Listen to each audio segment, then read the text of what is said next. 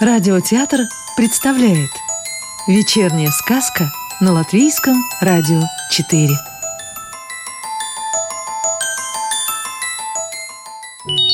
А сегодня слушаем сказки Иманта Зедуниса в переводе Юрия Коваля Янтарная сказка Как?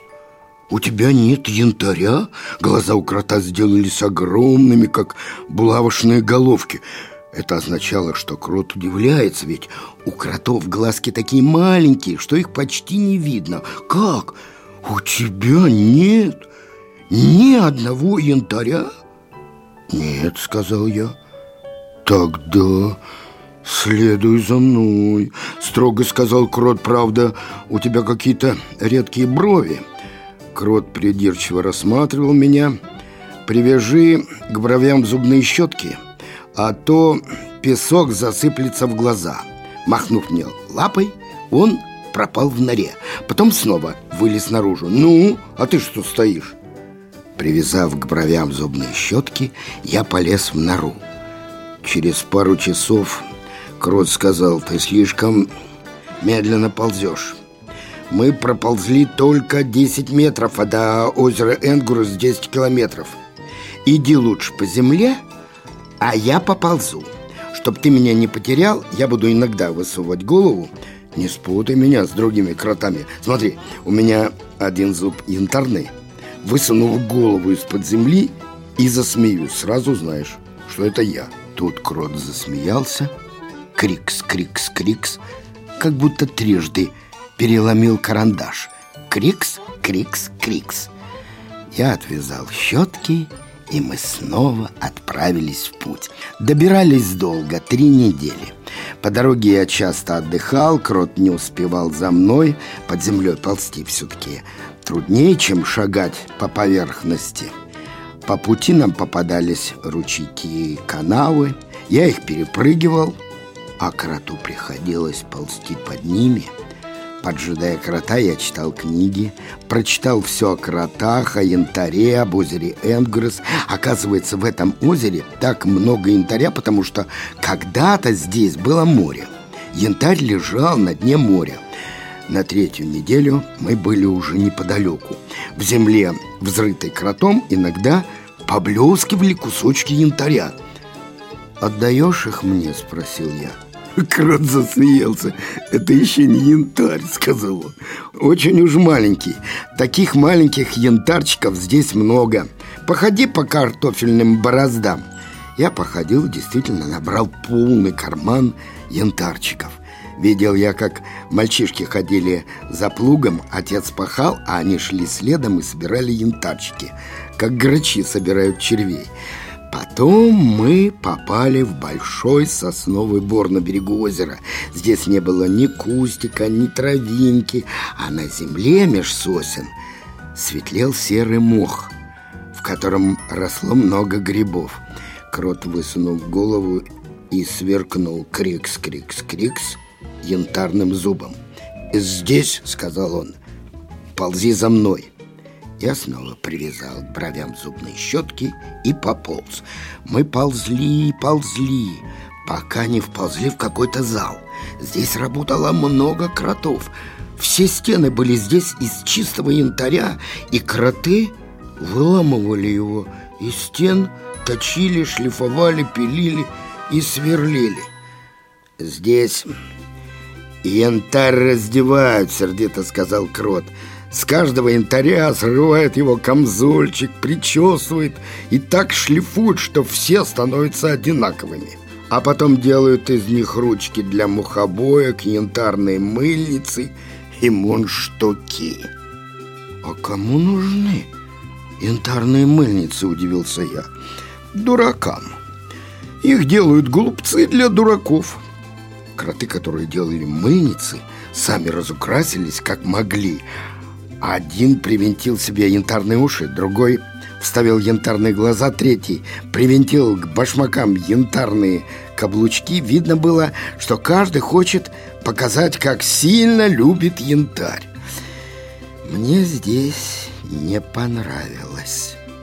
Янтарь здесь тратили как картошку. Жарили, варили, снимали кожуру. И я вдруг услышал, как янтарь жалуется и плачет, ругает этих мастеров. Но они ничего не понимали. Они не знали янтарного языка. «Это глупцы», — повторил Крот. «Они не знают янтарного языка.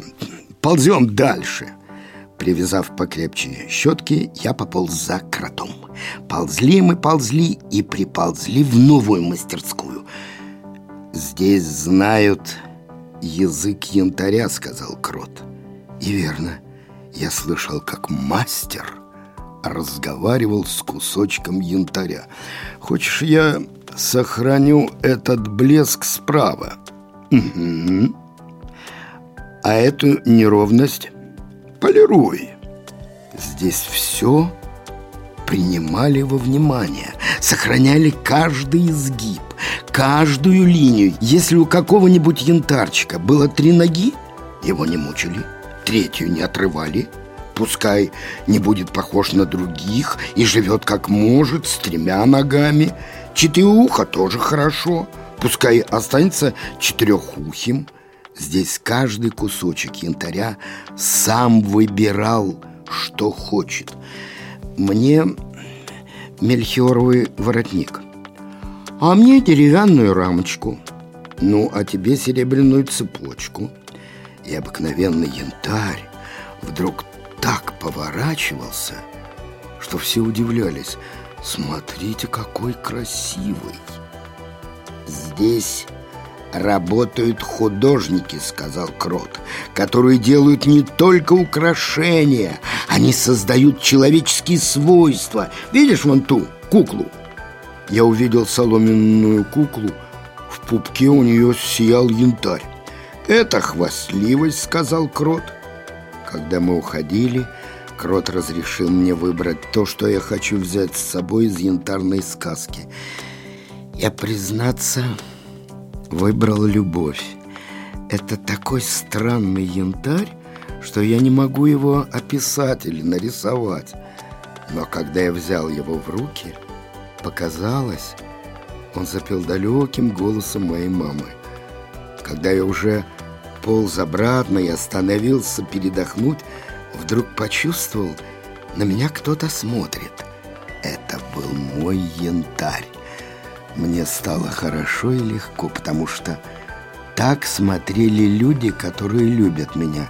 Я вылез из норы, янтарь мой внезапно исчез и засиял вдали, как звезда. Я сразу узнал его. Среди тысяч звезд я всегда узнаю свою. Вернувшись домой, я положил его на стол и и мне никогда не бывает с ним скучно. В новогоднюю ночь он горит бенгальской свечой, по вечерам пахнет сосновыми цветами, порой он разговаривает со мной, и если я устал, он найдет слово, от которого проходит усталость.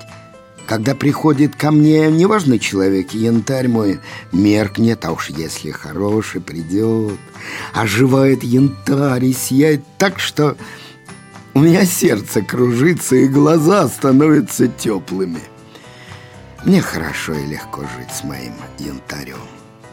А, крота моего я больше не видел. Видел разных кротов, но того с янтарным зубом крикс-крикс-крикс не видал. Если встретите его, не бойтесь, смело ползите с ним – и он приведет вас в янтарную сказку, а может в другую. Все равно мы все еще встретимся. Может быть, в цветной сказке, может быть, в сказке запахов, а может быть, в той сказке, где ветер шумит в листве и море бушует. Сказок ведь очень много, и они никогда не заканчиваются. Сказку читал актер Рижского русского театра имени Михаила Чехова Яков Рафальсон. Новую волшебную историю услышите завтра.